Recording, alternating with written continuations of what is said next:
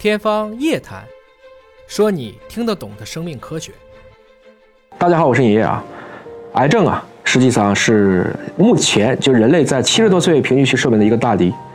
新冠闹了三年，目前公布的数据，死亡的人数就是七百万左右。但是癌症每一年差不多要死将近一千万人呢，所以抗癌一直是一个老生常谈的话题。应该说，我们的寿命大幅度提高，很多人大概率是绕不过癌症的。尹哥以前讲了很多啊，比如说大象这么大的一个身体，这么多细胞，它有多套的刹车系统来抗癌。但是在一些具体的分子机理上，比如说我们都知道端粒如果长是可以决定长寿的。那么从这个角度来谈一下，为什么癌细胞很难被遏制住？这样在过去的研究似乎并不多。在二零二二年的十月十一号，美国匹兹堡大学和加州大学的圣克鲁兹分校在科学上联合发表了一项最新的研究，他们研究的是。黑色素瘤，也就是黑色素瘤细胞是如何保持它的端粒一直比较长的这样的一个现象进行了解密。我们知道端粒啊，就是我们人类染色体末端的保护帽的结构。随着细胞的分裂，这些端粒越来越短。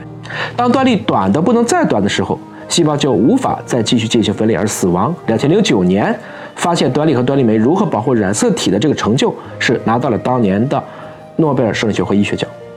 当年的这个诺贝尔奖是授给了美国加州大学的旧金山分校的伊丽莎白·布莱克本、约翰霍普金斯学院的卡罗尔·格雷德以及美国哈佛学院的杰克·绍斯塔克这三科学家。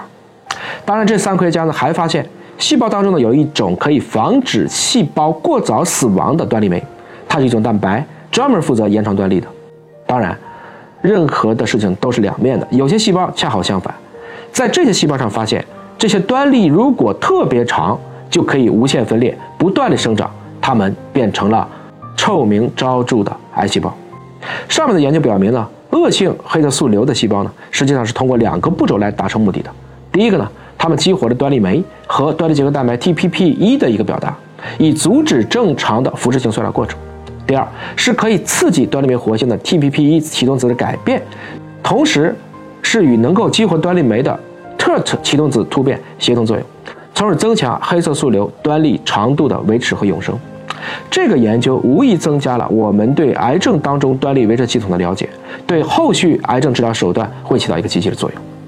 早在2017年的时候，美国加州大学的伯克利分校也在 Science 上发表了一个类似的研究，他们也确切地发现了更短端粒的人更能抵抗黑色素瘤。